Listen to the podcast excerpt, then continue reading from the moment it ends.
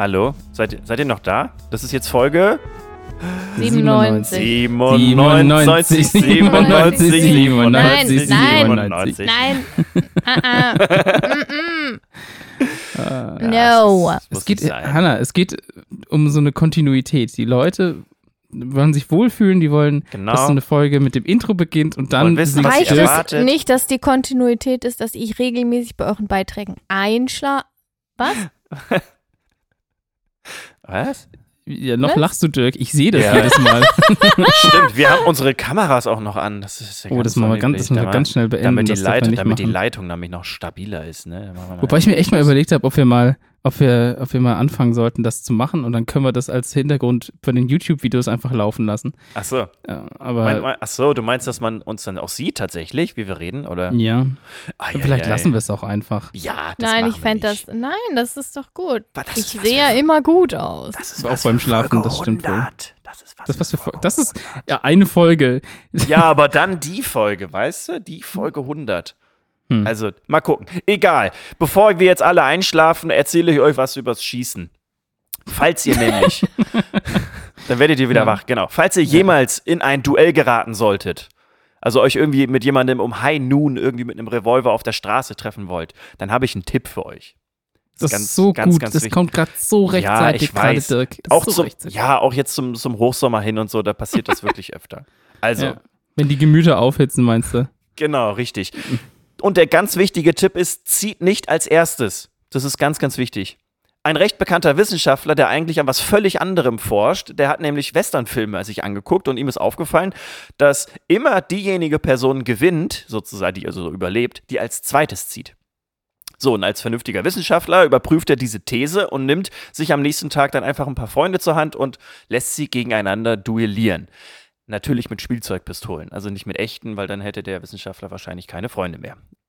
Genau, und ta tatsächlich haben meistens diejenigen gewonnen, die als zweites gezogen haben und halt auf die Reaktion des anderen oder auf die Aktion des anderen reagiert haben. Mit gezogen meinen wir die Waffe gezogen, richtig? Ja, genau. Ja, die ist doch so im Holz, Ja. im Holz. Ja, Ah, genau. Also du hältst ja nicht die Waffe so vor dir hin und Ja, drückst dann ab. Das wäre ein bisschen, bisschen langweilig, aber du, du ziehst dann ja und äh, Bestimmt, weil, weil die. Menschen so gut sind, auf was zu reagieren, was sich bewegt oder so. Ja, vielleicht, äh, äh, vielleicht hat das was damit zu tun. Aber er ratet doch erst nochmal, welcher Wissenschaftler das ist. Das ist ein recht bekannter Wissenschaftler, den man wirklich eigentlich kennt. Also ich sag jetzt mal Chemie Der oder Dr. Tim Physik. Gerritz. Na, der nicht. Ah. Na, danach, also Ah. das ist auch nach dem benannt tatsächlich, dieses, dieser Effekt oder dieses Aha. Phänomen. Kleiner Tipp, wahrscheinlich so äh, Physik oder Chemie, äh, sechste, siebte Klasse. Äh, Pauli. Nein, Mm, das ist ein Däne. Ich habe keine Celsius. Erinnerung. Nein, es ist Niels Bohr. Boah, das wäre jetzt mein dritt, tatsächlich das dritte gewesen. Sehr gut, okay. Genau. habe, okay. Also der, der hat halt Westernfilme geguckt und so wissenschaftlich, wie er halt unterwegs ist, hat er sich gedacht, okay, das muss ich mehr mal untersuchen. Niels Bohr. Okay, boah, das muss ich jetzt mal untersuchen. oh, Jesus. Entschuldigung. Mann, ey. Okay, also Niels Bohr hat ja das Bohrsche Atommodell entwickelt. Das ist dieses Atommodell, das halt ein Atom aus einem Atomkern besteht und dann die Elektronen in einer Kreisbahn drumherum sich bewegen. Der hat Aber ist 1900 das, heißt das nicht auch das Pauli-Prinzip? Das weiß ich ehrlich gesagt nicht. Das, Also, äh, Dieses Modell ist dafür verantwortlich, dass ich mein Biostudium abgebrochen Wirklich? habe. Ja, und zwar Okay. aus dem Grund, weil ich in Ja. der Schule konnte ich mir das schon nicht vorstellen. Ich, ich muss mir mal das bildlich vorstellen, Ja. damit ich das das behalten ist kann, echt ja. Abstrakt. Und das da konnte ich mir, äh, ich kann mir das irgendwie nicht vorstellen, obwohl es ja total bildlich ist. Das ist ja genau das, was er gemacht hat. Aber da bin ich Genau. dran gescheitert und habe ich gedacht, so, nö, mm, mm, nö. Er hat auf jeden nö. Fall 1922 einen Nobelpreis für Physik bekommen, also für seine Verdienste um die Erforschung der Struktur der Atome und der von Hm. ihnen ausgehenden Strahlung. Also so viel zu Niels Bohr und seinen eigentlichen Tätigkeiten. Wie gesagt, ist aber dieser Effekt tatsächlich nach ihm benannt. Das ist Bohr's Law auf Englisch. Es ist aber auch weiter verbreitet unter dem Namen Gun-Slinger-Effekt. Also wie Gun, wie die Pistole und wie Sling halt wie, ja, Sling, wie man halt diese Bewegung so macht, also dass man die, Ja. die Pistole nach vorne reicht. So, 2020 haben dann Wissenschaftler tatsächlich diesen Effekt nochmal in einer Studie wissenschaftlich untersucht und ihn etwas erweitert sozusagen. In dieser Studie wurde der Mechanismus des Bohr's Law bei Ganzkörperbewegungen untersucht, weil so eine kleine Bewegung kann natürlich irgendwie einfacher passieren als so eine Ganzkörperbewegung, deswegen wollte man einfach mal wissen, ob das tatsächlich stimmt. Zehn Teilnehmende führten dabei dann eine Ausweichaufgabe aus. Die aus Mhm. zwei Teilen bestand. Eine, also die erste war eine absichtliche Bewegung, bei der die Bewegung mit dem eigenen Timing der Teilnehmenden begann. Und zweitens eine reaktive Bewegung, bei der die Mhm. Bewegung in dem Moment begann, als eine Glühbirne vor den Teilnehmenden aufleuchtete. Also die standen dann einfach mit zwei Beinen halt auf zwei Platten und mussten sich dann in eine Richtung bewegen, als ob sie quasi gerade so ausweichen. Mhm. Und dabei wurden Daten über die Bodenreaktionskräfte und von Koordinaten von 20 Körperpunkten gesammelt. Mhm. Und der Zeitpunkt des Bewegungsbeginns wurde dann anhand der Bodenreaktionskraft berechnet. Also durch die Ja. B- bzw. Entlastung des Fußes. Das kennt man vielleicht von diesen Starts bei olympischen Sprints zum Beispiel. Da messen die Ja. auch in den Fußrasten sozusagen, wann sich der Mensch bewegt. Und wenn die sich zu früh bewegt haben oder unmenschlich zu früh, dann werden sie halt verwarnt und dann beim zweiten Ach, Mal werden sie disqualifiziert. Da gab es dieses Jahr tatsächlich bei der Weltmeisterschaft, glaube ich, einen Fall von einem Hürdenläufer, der ganz, ganz großer Favorit war und das ist sowieso ein Übermensch gewesen. Der hat danach, glaube ich, irgendwie einen Vertrag bei, in der NFL bekommen, also beim, beim American Football. Und da ging es bald beim Hürdenlauf so. Und da hat man das genau durch solche Messungen quasi dann herausgefunden. Also diese Art der Messung ist halt durchaus bekannt und wird halt auch benutzt. Und das Ergebnis war, dass die Ausführungszeit im reaktiven Bewegungszustand signifikant kürzer war als bei dieser bewussten Bewegung sozusagen. Hm. Das waren 772 Millisekunden im Vergleich zu 715 Millisekunden. Es klingt jetzt erstmal nicht viel, aber wenn es jetzt zum Beispiel bei einem Duell sozusagen auf jede Millisekunde her ankommt und es da um das Leben geht, dann ist das tatsächlich auch wirklich ja, lebensnotwendig sozusagen. Ach, das heißt, dass sie tatsächlich schneller sind, Ja, die also reagieren. Also beim, Genau. beim Ziehen dann quasi auch. Genau, richtig. Also sie Ah. reagieren tatsächlich schneller. Sie sehen, dass der Mensch schießen will und die, dieser, also dieser Reflex, diese Reaktion Mhm. ist schneller als die Bewegung des Ah, Gegenüberliegenden. weil ich dachte, vielleicht zielen die besser Obwohl der oder so. natürlich vorher angefangen hat, oder die, ne? Ja. Genau, richtig. Der Mensch, der weiß ja sozusagen, ich bewege mich jetzt Ja. und derjenige Ja, oder ja, diejenige, ja. die das dann sieht, sieht halt diese initiale Sekunde oder initial, initiale äh, Bewegung und dadurch reagiert man einfach oder ist der Körper einfach generell schneller. Und das gilt Spannend. halt auch für den ganzen Körper. Also das ist wirklich, ja, äh, mega interessant tatsächlich, weil man ja denkt, okay, derjenige, der jetzt irgendwie beginnt, der hat einfach den, den Vorsprung, aber dass das sozusagen am Ende dann aufgeholt wird, dadurch, dass der Körper sich einfach schneller bewegt, das ist halt, ich finde es ziemlich beeindruckend tatsächlich. ja. Und damit Ich finde, wurde halt das auch sollte bestätigt, in recht hat. Computergames eingebaut werden. Ach so, dass das quasi realistisch dargestellt ist, oder? Oder wie? wie Aber machst du, ist das nicht so, in, dass du, also dass der Effekt kommt da bestimmt auch zu tragen, weil du Weil, weil du deine reagierst? Mausbewegung quasi zum Beispiel schneller ist oder so. Du, also Vielleicht, wenn weil weiß du reagierst. also wir spielen ja jetzt gerade so ein Spiel, was quasi wie Dodgeball ist, also wie, Ja. wie Völkerball. Und wenn da jemand auf dich wirft, ist das, reagierst du wahrscheinlich schneller, als wenn du initiativ quasi entscheiden willst, wann du wirfst. Boah, ich weiß nicht, bei Computerspielen könnte das nochmal anders laufen, weil du da ja auch meistens Ja, irgendwie ist ja eine Latenz oder so hast. Umsetzungszeit Ne? noch, aber wahrscheinlich, Ja. ja, es kann sein. Wer weiß. Das weiß I ich nicht. know. Aber ich habe mir gedacht, dass es wahrscheinlich beim Boxen zum Beispiel eine Anwendung findet. Also Mhm. wenn du siehst, dass Mhm. der, dass der Gegenüberliegende sich irgendwie bereit macht und irgendwie quasi so eine Bewegung ausführen will, dann, dann zuckt er vielleicht auf eine gewisse Weise und wenn du das dann realisierst oder liest, dann kannst du wahrscheinlich vielleicht, je nachdem wie schnell du bist, tatsächlich dann einfach schneller dann sozusagen zum Gegenschlag. äh, ja, und das aus- ist ja das Verhängnisvolle am Antäuschen. Ach so, dass weil- man eher. Weil man halt So. an, anfängt zu reagieren auf was, was dann aber eigentlich keine Reaktion erfordert und man sich dadurch halt in eine blöde Situation bringt, wenn man halt sich zum Beispiel dann plötzlich in einer also räumlichen Ja. Situation befindet, in die man halt eigentlich gar nicht gemusst hätte, weil es eben nur ein Antäuschen war. Ah, ach so, und dann ist der Arm halt äh, woanders, wo du ihn dann quasi, wo du ihn eigentlich woanders bräuchtest. Ja, Das wobei da der ein, Effekt ja ja, klar, ja. wahrscheinlich nicht so richtig zu tragen kommt, oder? Das ist ja dann wahrscheinlich egal, weil der Schlag wäre ja, so Ja, oder so okay. nicht gekommen. Nee, aber ich, Ja. ja, i- ja, aber ich meine, es geht ja darum, dass man quasi super schnell darauf einsteigt, Ja. Genau. oder? Ja, ja. also, Ich habe bloß gedacht, also, weil dann, da, da kannst du ja, wenn du sagst, ich reagiere da schneller drauf, dann kann ich, ist ja egal, ob angetäuscht wird oder ob da geplant war, einen Schlag zu machen. Ich bin ja schneller beim Zuschlagen. Das heißt, So. ne? ja, aber Ja, wenn aber ich wenn blocke, Ja, okay, beim Blocken ne, ist was anderes also das natürlich. ist halt, ja, ja. Ja, Das das, ist die meinte ich. Psychologie des Boxen wahrscheinlich auch noch so ein bisschen. Aber ja, Niels Bohr hatte tatsächlich mit äh, seiner These recht, dass halt wirklich immer derjenige, der oder diejenige, diejenigen, die als äh, zweites ziehen, einfach eher überleben. Da, da wurde er tatsächlich bestätigt und dass er eigentlich sich um Atommodelle gekümmert hat, das ja, ist eigentlich nur tatsächlich in diesem Fall nur eine Nebennotiz. Okay, ja krass. Also das heißt, wenn ich jemals in so einen, so einen Fall kommen sollte, Ja. wie auch immer, also das Duell aussähe, dann sollte ich nicht die Person sein, die den First Move macht. Das ist eigentlich das, was man damit Und jetzt quasi rausziehen sollte. Eigentlich ja, jetzt sind wir aber bei der Spieltheorie, was ja Wirtschaftswissenschaft ist. wenn jetzt beide gar nicht ziehen, weil man immer denkt, dass der andere ja schneller ist, ja. dann ziehen ja beide nicht. Dann ist ja die dominante Strategie, so nennt man das dann, dass beide nicht ziehen und dann gibt es kein Duell. Ja, weißt das du? ist nicht eine Win-Win-Situation. Ja, weiß ich nicht. In einem Duell geht es ja immer darum, also ursprünglich Die in einem Ehre zu Duell. bewahren. Genau, das fing ja damit an, dass Menschen irgendwie beleidigt wurden oder so. Das war früher im alten Frankreich oder auch in den Vereinigten Staaten gab es ja auch Duelle und das fing meistens an, wenn irgendjemand beleidigt wurde oder man irgendwie einen Zwist hatte, den man äh, austragen wollte. Oder Ehrverletzungen oder so. ja, irgendwie sowas, Ja. was ganz Banales, was total Blödes auch. Ich habe auch ehrlich gesagt keine bekannten Duelle von zwei Frauen gesehen, sondern es waren immer Männer, die sich da irgendwie gegenseitig totgeschossen haben. Ja, Ähm, ist ja auch Classic. Also ich meine, Genau. das ist halt- Genau, aber ja, da kommt das quasi her.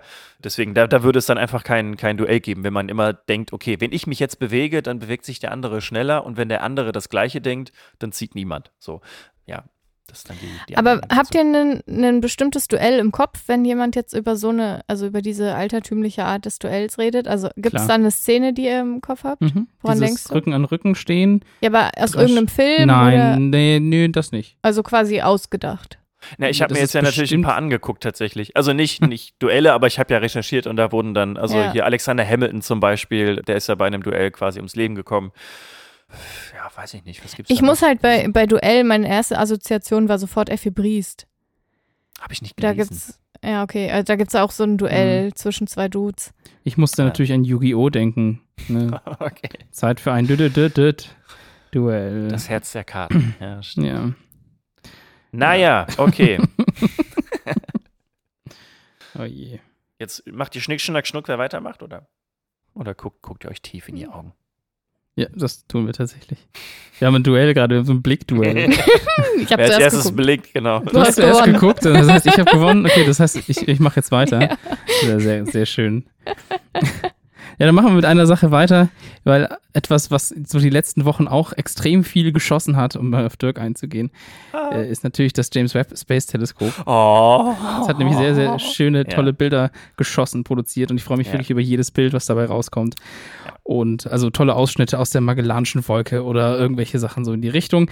Aber darum, darum will ich eigentlich gar nicht, darum soll es gar nicht gehen, weil wie ihr euch sicher noch an so von Dirks Beitrag von vor einigen Monaten erinnern könnt, Okay. kann das Teleskop das vor allem machen, also solche tollen Bilder aufnehmen, weil da Aufnahmegeräte an Bord sind, die was gut können, was wir Menschen nicht besonders gut können, nämlich das Sehen von Licht mit anderen Wellenlängen. Also wir Menschen sind da ja ziemlich begrenzt auf so einen Bereich von 400 bis 700 Nanometern an Wellenlänge. Ne? Darüber denke ich auch immer nach, wenn ich gucke. Das, also überraschenderweise denke ich da wirklich viel drüber nach, weil das ja auch aus meiner Arbeit quasi entsteht. Also Ja, quasi okay. Ja, aber dir Messdaten. zählt das nicht. Ja, ja, Messdaten zu nehmen, die eigentlich in einem Bereich sind, mit denen man nichts anfangen kann. Und dann macht man sogenannte Falschfarbenbilder. Also man, Ja. man bildet quasi die, die Größen ab auf irgendwelche Farbskalen und solche Sachen. Aber naja, es geht, es geht hier eben ja um elektromagnetische Wellen, die außerhalb eines Bereichs liegen, den wir sehen können. Also die kommen, also diese, diese Wellen kommen zwar trotzdem im Auge an, aber die werden dort eben nicht in Signale umgewandelt. Das ist ja das große Problem. Das heißt, im Gehirn kommt auch nichts an und darum sehen wir dann halt so Sachen nicht, die aber zum Beispiel das James Webb Teleskop sehen kann. Und das sieht man eigentlich ganz gut, wenn man sich einen Regenbogen anguckt, ne? Das ist ja so das klassische Beispiel. Der Anfang ist meist so violett-blau und reicht dann über grün und gelb bis rot. Und das sind eben genau die Frequenzen, die wir sehen können. Und eigentlich geht's daneben halt noch weiter, also an beiden Seiten. Und das sehen wir einfach nicht mehr. Das heißt, alle Wellen, die länger oder kürzer sind, die sehen wir nicht. Und das ist sogar recht typisch für Säugetiere. Die meisten haben diese Beschränkung auf einen ähnlichen Bereich. Und das ist zum Beispiel auch bei Ratten so, aber das muss nicht zwingend so sein oder auch nicht so bleiben, denn während wir für das Sehen halt in diesen Bereichen heutzutage typischerweise Gerätschaften wie Nachtsichtgeräte oder eben das James Webb Teleskop Mhm. äh, benutzen würden, um also wo eigentlich nichts anderes passiert, als dass die nicht sichtbaren Wellenlängen ins Sichtbare verschoben werden, hat ein Team von ForscherInnen aus China und den USA in einem Paper von 2019 gezeigt, dass man es schaffen kann, bestimmte Nanopartikel in die Augen von Ratten zu bekommen, die es dort möglich machen, dass die auch Nahinfrarotwellen sehen können. What? Ja, also wenn man, ja, wenn man nämlich ganz, ganz ja bestimmte geil. Nanopartikel nimmt, solche, also das sind sogenannte Up-Converting Nanoparticles oder UCNPs für kurz.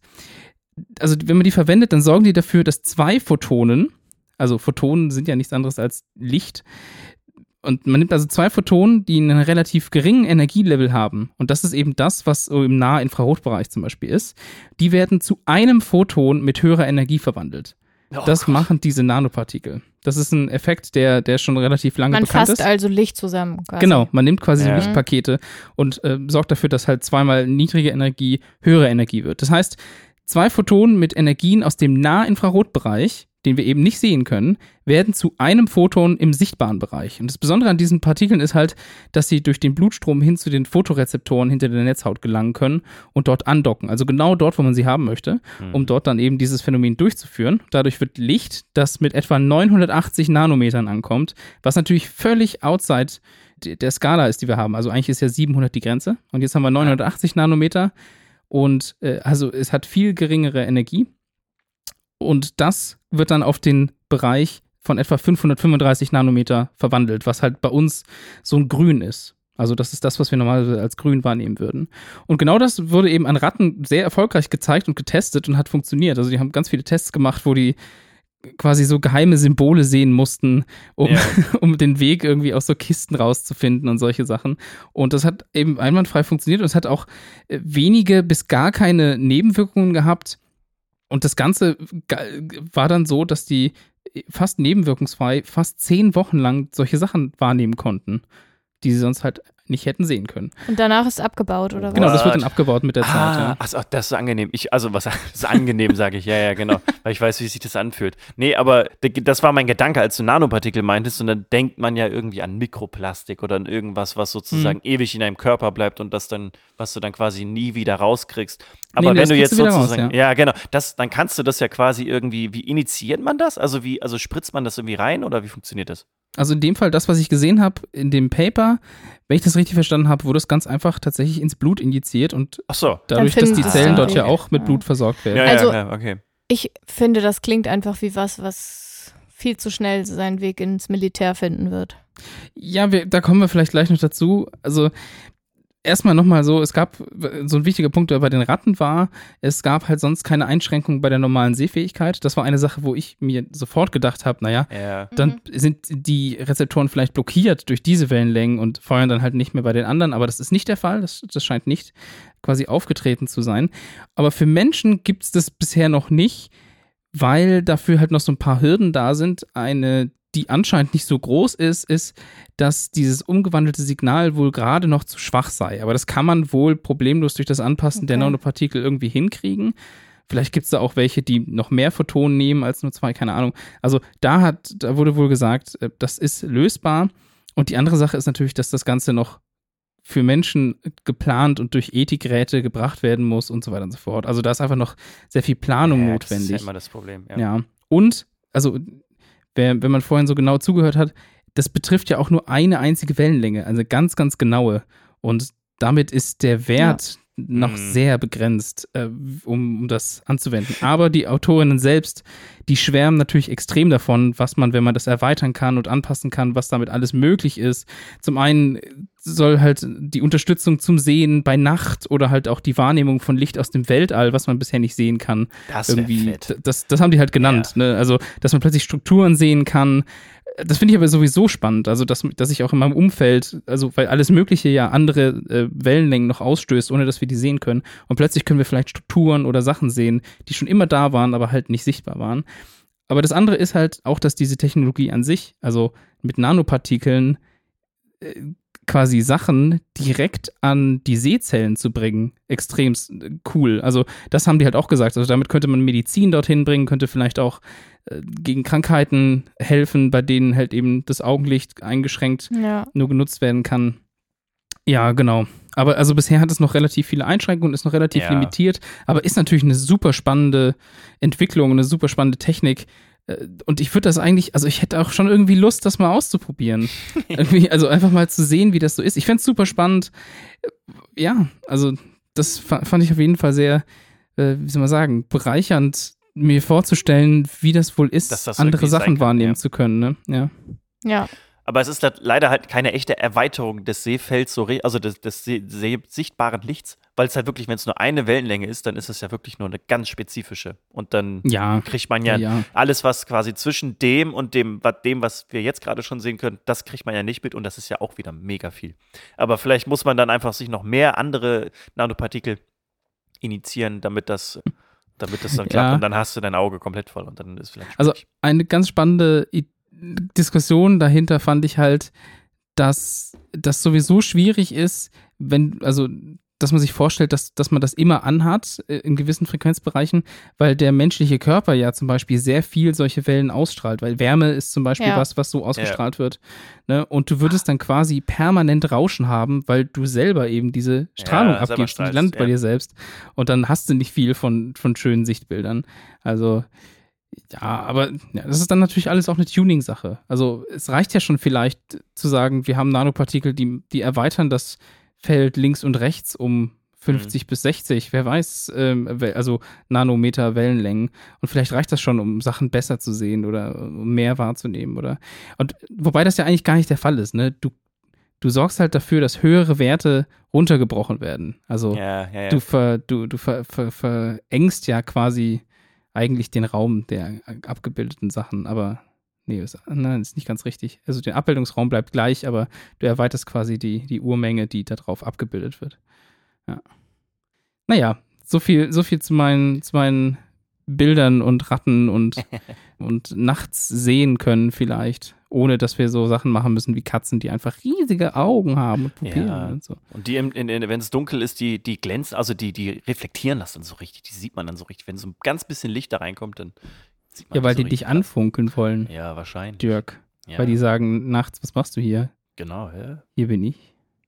Ja. Miau. Miau. Ja. Ha- Hanna, miau. Was machst du, Hanna? Miau. Ja? mi- Miau, miau. Ich habe mir heute im Bad eine Frage gestellt. Es hat Ah. keine Ursache, also kein, kein Zusammenhang, dass ich dabei im Bad stand, aber es war halt so. Und zwar musste ich über die Namensgebung in Island nachdenken. Ach so, mit äh, Sigmundsdotter und Sigmundsson Son. und Genau. so. Mhm. Ja. Und dann habe ich mir gedacht, wie ist das denn eigentlich mit gleichgeschlechtlichen EhepartnerInnen, vor allen Dingen in lesbischen Beziehungen? Ah, ja. Weil ich kannte halt nur die patronymischen Nachnamen aus Island. Aber jetzt mal von vorne. Wie ihr vielleicht wisst, heißen viele IsländerInnen mit Nachnamen, also in Anführungsstrichen Nachnamen, wie ihre Väter. Also als Beispiel zum Beispiel Annie Thoris Daughter oder Toris Tochter. Die erste Frau, die zweimal die CrossFit Games gewonnen hat.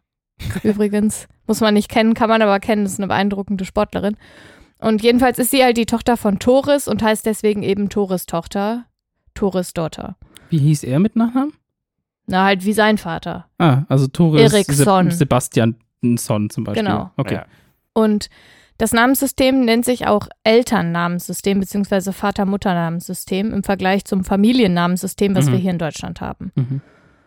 Und wenn man zum Beispiel eine Person aus Island siezen möchte, dann benutzt man auch nicht den vermeintlichen Nachnamen, sondern den Vornamen. Also man würde zum Beispiel Ah. sagen Frau Annie in dem Fall, also von Annie Thorisdottir zum Beispiel.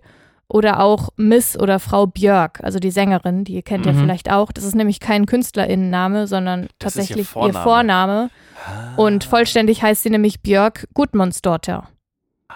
So. Die männlich geborenen Kinder oder den Kindern, denen halt bei der Geburt das männliche Geschlecht zugeordnet wurde, das sind eben die Sons regulär und äh, andersrum eben dann die im binären Geschlechtersystem die Daughters, also die Töchter. Oder habe ich direkt eine Frage, die du bestimmt eingebaut hast. Was ist denn, wenn, wenn quasi jemand das, also Transmenschen, verwechseln die dann die Nachnamen? Seit 2019 gibt es eine Reform. Ah. Und zwar in Form einer Verabschiedung des Gesetzes zur Geschlechterautonomie. Und dieses Gesetz hat unter anderem festgelegt, dass Namen keinem Geschlecht mehr zugeordnet werden können. Das heißt, weiblich gelesene Namen, die, also die bisher weiblich gelesen Mhm. waren, sind ab jetzt neutral und männlich gelesene Namen auch. Das heißt, alle können alle, alle Namen haben. Das heißt, du könntest prinzipiell ja auch nice. Anna heißen oder Marie, Marie oder Mhm. Yvonne oder wie auch immer. Ja. Und diese Reform hat aber vor allen Dingen auch beinhaltet, dass eben für diese patro- und matronymischen Nachnamen, also diese Nachnamen nach den Eltern, neben Dottir und San eben auch noch eine dritte Option. Kind? bereitgestellt wurde, nämlich Bur. Mhm. Und Okay. die Endung kann von offiziell als nicht binär registrierten Personen verwendet werden, also dann eben Toris Bor zum Beispiel. Und eigentlich bedeutet Bor halt Sohn, aber in einem poetischen Sinne. Mhm. Und Also einfach Kind in erster Linie. genau, und es wird halt jetzt als Neologismus den nicht binären Verwendungszweck zugeführt. Mhm. Da wollte ich eigentlich erst später drauf hinaus, aber du hast mal wieder vorgegriffen. Sehr, ge- sehr, An- sehr gerne. Aber es, Antizipiert. ja, ist ja cool. Ja, das hat mich, fand ich aber direkt, hat mich direkt gewundert, ob, wie man das macht. Okay. Genau, und die meisten Kinder in Island werden eben nach ihren Vätern benannt. Aber es gibt natürlich auch Kinder, die als Kinder ihrer Mütter benannt werden. Und das ist ja auch der Ausgangspunkt meiner Frage Mhm. gewesen. Das passiert halt viel seltener, aber es kommt auch vor. Und einer der bekanntesten Politiker in Island aktuell, der heißt auch nach seiner Mutter. Und ja, in lesbischen Partnerinnenschaften heißen die Kinder dann eben auch wie eine Ja, der Also Mütter. Dotte. Es gibt auch welche mit Ach, nicht Dotte, sondern wirklich nach dem, ja, okay, nee, Nee, nee also, gedacht. also ja. Hannah Dotir, Hannahs Son oder Hannah Bohr, wie auch immer. Mhm. Und man kann auch einen doppelten Nachnamen sozusagen haben. Also so wie es halt bei uns auch geht, ne? dass so, man also die Familiennamen, also Meier Wohlfahrt oder so heißen, dann kann man halt auch, Hannason Timson genau. heißen. Ah, okay. Ah ja. Und aber die Vornamen in Island haben halt einen Requirement nach wie vor. Und zwar muss es halt möglich sein, die Vornamen zu beugen. Also eine Bedingung, ne? Ja, eine Bedingung. Okay. Ja, also die Vornamen müssen halt, muss man halt beugen können. Z- Zum Beispiel geht dann Maxes Tochter nicht so richtig, aber Maximilians Tochter geht halt schon. Ah, okay. Ah, also, okay. okay, ja, verstehe. Mhm. Genau, dank dieser Reform geht es eben jetzt auch mit einem nicht-binären, mit einer nicht-binären Endung, eben die Endung, die halt was über das Kind oder die Person besagt, die halt diesen Namen trägt. Ja? Und wenn ihr euch jetzt fragt, wie man die Leute aus Island denn dann eigentlich zum Beispiel im Telefonbuch findet, habe ich natürlich auch eine Ja. Antwort für euch. Telefonbücher gibt es ja quasi nicht mehr, aber halt irgendwelche Verzeichnisse. In Island sind diese Verzeichnisse tatsächlich nach Vornamen alphabetisch sortiert. Mhm. Und dann kommt halt der Elternname und meistens dann noch eine Beschreibung der Tätigkeit der Person, damit man halt auch weiß, um wen es geht. Nice. Ja. Ja. Also okay, halt gut. Bäcker oder Zahnärztin oder was auch immer. Ja. Meistens halt einen Beruf oder so, aber wenn es keinen gibt, dann halt irgendwas anderes, was die Person halt auszeichnet. Das ist aber praktisch. also, weil, das funktioniert halt so gut, weil in Island halt viele, so ja. wenige EinwohnerInnen Ja. leben und das ist halt total unproblematisch bisher mal gewesen, weil 2020 waren es halt nur 376.000 Leute, die da gewohnt haben. Das das sind halt ja- vier EinwohnerInnen pro Quadratkilometer. Das kann man sich halt gar nicht vorstellen. Das ist halt wirklich sehr, sehr wenig. Das ist ja, also es ist etwa so viel wie Stadt Aachen. Also ein bisschen mehr, glaube ich, oder? Aber sonst. Ja, ja, genau. Also und das ist halt die, ent, die gesamte Bevölkerung und deswegen kann man die Leute auch einfach mal nach Vornamen da sortieren. Ja, ja. Ja, das ist halt ganz Ja, schon witzig, spannend. finde ich. Aber das heißt auch, dass wenn ich jetzt zum Beispiel sagen würde, ich möchte nicht länger als, als, als Mann leben, sondern als Frau, dann würde ich meinen Namen ändern und würde halt dann Tim in dem Fall von Nikosson oder Nikolasson zu Nikolas. Daughter äh, ändern. Ja, oder Bohr. Mhm, ja. Schon spannend. Aber da Ja. kommt mein Nachname übrigens her, ne? Gerritz ist eine Kurzform von Gerritsson. Ah. Also der Sohn von Gerrit. Aber du würdest zum Beispiel deinen Vornamen behalten? Nee, den könntest Naja, du, wenn man, nee, den also, könntest den du ja kann auch man, ändern. Ja. ja, den kann man Stimmt. dann auch noch ändern. Aber es ist halt, Muss ganz man aber nicht, interessant, weil ja weil- beide Namen, weil ja beide, also männlich und Genau, weil der weibliche Name kein gelesene Namen vorher ja. schon wieder, genau, richtig. Also man könnte genau, also in Island Namen, ist es so, dass, Ah, ja, ja. genau, dass der Name kein Geschlecht mehr hat und es gibt eben nur diese zwei Voraussetzungen. Einmal, dass es halt möglich ist, den Namen, den Vornamen beugen zu können und außerdem müssen die Buchstaben im isländischen Alphabet vorkommen. Ja, okay. Okay, ja, okay. Einverstanden. Boah, das ist ja ganz nice. Das, das ist cool. Das Ja, ergibt auch irgendwie für mich Sinn. Also, obwohl es kompliziert ist, Ja. ist es halt trotz, also es ist halt mega progressiv irgendwie. Also, das wird es in Deutschland in der Form, das dauert noch, bis sowas möglich ist. Aber dann, trotz dieses komplizierten Systems in Island, machen sie es halt trotzdem und das ist halt irgendwie dreimal cool. Also, Ja, aber es wird sich auch hier nicht ändern, weil, also es gibt natürlich andere skandinavischen Länder, Länder, in denen das genauso mal war. Und also Dänemark zum Beispiel und auch Schweden und die sind halt davon abgerückt. Und Ah, sind okay. ins Familiennamenssystem so, aber ja, okay. Ah, übergegangen. vom ganzen also System anders. ja, okay. die sind von Ja, dem ja. ganzen äh, Tochter von XY-System Mhm. oder Kind von XY-System abgerückt. Und in Island gibt es tatsächlich irgendwie, man kann die an zwei Händen abzählen, wie viele Leute einen Familiennamen tatsächlich haben. Also die nicht nach ihren Mhm. Eltern Ah, benannt so. sind. Finde ich auch total anders, ja. spannend. Echt? Ich hätte jetzt erwartet, dass mehr Leute, also so eingewanderte Menschen dort dann halt. Ich weiß nicht, vielleicht ist auch in der Erhebung irgendwie nur, sind nur die, die dort Mhm. geboren wurden, Das kann natürlich sein, ja. erhoben worden, das weiß ich nicht, aber es ist halt, sind halt wirklich sehr wenig Mhm. Leute, die dann halt, keine Ahnung, Meier. Hubert oder irgendwie heißen, ich weiß nicht. Ja, aber das fand ich ganz spannend und da habe ich gleich die Frage für mich beantwortet und auch für euch, die ich mir heute Morgen beim Wimperntuschen gestellt habe. Das Ja. sind so Dinge, über die ich Ja, nachdenke. das ist, ich finde das eine coole Frage. Ich, da muss man ja erstmal drauf kommen. Also quasi den Schritt zu gehen, zu sagen, wie sehen eigentlich Lebensrealitäten, also mit Diskussionen, die wir ja hier auch in Deutschland führen, wie sehen die eigentlich aus für Leute, bei denen selbst der Name Sachen widerspiegelt? Das ist ja, Ja. schon echt auch eine, eine spannende Ja, und bei Frage. uns ist es ja auch so, dass der Name Sachen widerspiegelt. Ne? Bis vor ganz kurzem, also bis vor wenigen Jahren war es ja auch noch so, dass Kinder, die benannt wurden, immer, wenn der erste Name ein nicht-binärer Vorname war, dann musste der zweite Mhm. Name Definieren. einem Geschlecht suggerieren, ja, was halt stimmt. Mhm. Ja, völlig bekloppt ist. Das ist ja nicht mehr so. Zum Glück, Ja. es wurde abgeschafft, aber erst vor ein paar Jahren. Also das ist noch Ja. total neu, die ja, Veränderung. Namen sowieso weirdes Thema in Deutschland. Ich kenne noch Leute, die heißen Kreuzwende dich Mit Ja, Vornamen? mit Vornamen, weil das hat man den Kindern gegeben. Meistens war das ist ein, äh, ein Name, der wird immer noch in Bayern benutzt. ja. Meistens dann, wenn der erste Sohn zu früh verstorben Ja. ist. Dann heißt Ah, der spätere okay. Sohn dann Kreuzwende dich, weil das Schicksal soll sich wenden und so. Mhm. Super weirder Name, aber echter Name. Also, Ja, also Namen sind ja eh ähm, schräg und es gibt aber, ich finde es auch ganz spannend, weil es gibt halt so viele Vornamen, die ich selber einfach noch nie gehört habe. mh. Und ja, aber dieses Namenssystem, ich fand es ganz spannend und eigentlich wollte ich ja nur was über lesbische Paare wissen, aber jetzt habe ich gleich mal eine Gesetzesreform mitgenommen. ja. Rundumschlag. Und Das ist ja auch eh praktisch, wenn man so eine Gesetzänderung macht, die, die da ein bisschen weiterdenkt. Ja. Ja, cool. aber Toll. natürlich ist dieses ganze System immer noch patriarchal geprägt, weil es sind halt immer eigentlich immer noch die Kinder der Väter. Ja, na, ja, ja, ja. Also was heißt natürlich, aber ja, also das ist ja quasi, das, das wird noch deutlich länger dauern, bis da, Ja. bis es da irgendwie raus ist. Ja. Spannend, spannend. Und damit sind wir eigentlich auch schon wieder am Ende, ne? Gunnar! Von unserer Sommer. Du bist nicht eingeschlafen diesmal. Aber Das fast. glaube ich auch. Bei welchem Thema? Was? Bei meinem eigenen. Ja, ja. Nein, Ja. nein. Aber wie heißt denn jetzt die Folge? Da ging es um so viele spannende Dinge wieder. Boah, ey. Boah, ey. Ja, okay. Nehm, nehmen wir Boah, ey. Finde ich in Ordnung. Wir werden die Diskussion ein bisschen kürzen, ein bisschen, ein bisschen was rausschmeißen aus der Folge. Boah, ey, das war wieder. Boah, ey. das waren tolle Themen. Mann, das war wirklich, das war gut. Ich was gelernt heute. Hoffentlich, Ja, habt ihr auch, was- stimmt. hoffentlich habt ihr auch was gelernt. Ja. Oder wenn ihr das alles schon wusstet, dann kommt ihr aber mal vorbei, weil dann seid ihr so schlau, dann brauchen wir euch. Also, Ich habe was gelernt. Ich hab auch was das gelernt. ist prima. Viva. Viva DBNWB. Ah. das ist ein neues Outro. Das kommt jetzt immer, meinst du, am Ende der Folge? ja, genau.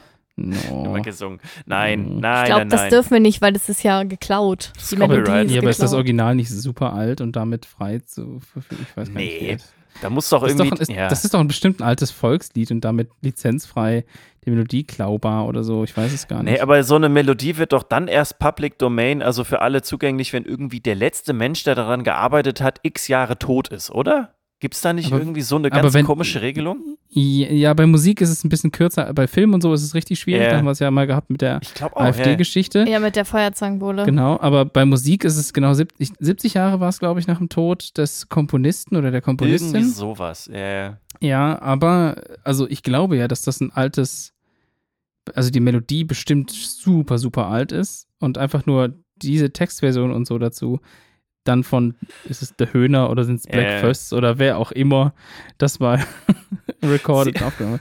Vor allen Dingen, da wollen wir jetzt schon ein Outro machen, ne? aber sind trotzdem immer noch dabei, unser Wissen zu teilen. Das ist, wir können nicht anders. Deswegen Wir können machen das- Das ja. ist, oh Gott, wir können, Es fließt aus all unseren Poren. ja, Genau. genauso wie der Schweiß äh, bei der Hitze. Ich hoffe, ja, Es sind genau. 16 Grad Ja, heute. heute- heute Heute war angenehm. Es war frisch, schön ja. kühl. Nein, es war kalt. es war schön angenehm kühl. Es frisch. ist so kalt, dass man die Terrassentür nicht mehr permanent offen lassen kann. Da kennst du mich nicht. Doch, Doch, aber ich du kennst hatte- mich nicht. Ja, doch, ich kenne dich doch auch. Du hast doch, du magst doch warm. Du brauchst ja 37 Grad, damit du aktiv wirst. Ja, In ja, diesem gut, Sinne. ich, ja genau. Tschüss. Genug aktiv gewesen. War schön, Okay, dass ihr wieder da bye. wart. Ja, Ja, danke für all die Infos. danke. Ich hoffe, euch hat es auch Danke. gefallen an den Hörgeräten. Bis zum nächsten Mal. in zwei Wochen. Adieu. Tschüss. Tschüss. Tschüss. Tschüss.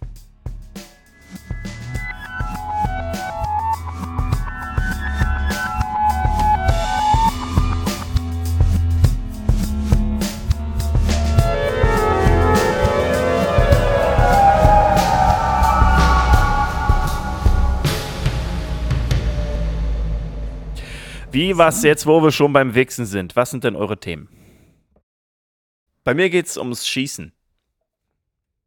Piu, piu. Ums Schießen. Okay. Ja. Mal was, mal was Neues. Mal was. Mal was, mal was bin ich, ausprobieren. ich bin ein bisschen hip heute, weißt du? Ich bin ein bisschen, ich bin ein bisschen freaky drauf. Zack. Ich bin nämlich Ehrenmann. Dirk. Ehren- ich, bin, Eh- ich bin offiziell zu. Bra. Bro. Br, Br, ich bin offiziell zum Ehrenmann gekürt worden. Jetzt letzte Woche auf dem, am Wochenende auf dem Campingplatz, wo ich war. Ach so. Da Also hat jemand, Ja. der, die haben Abi gefeiert und irgend, irgendein ein kleiner, ein Bro kam, kam dann nachts um, ich würde mal sagen, so um halb drei oder so zu uns und hat gesagt, Ja. ey, Habt ihr Bier? Bros, ihr habt ihr noch ein Bier? Und dann haben wir ihm So. ein Bier geschenkt. Und er so, ey, ihr seid so Ehrenmänner, ey. ja, also Ja, ja, unsere Augen wurden sowas von geküsst. ähm, ja,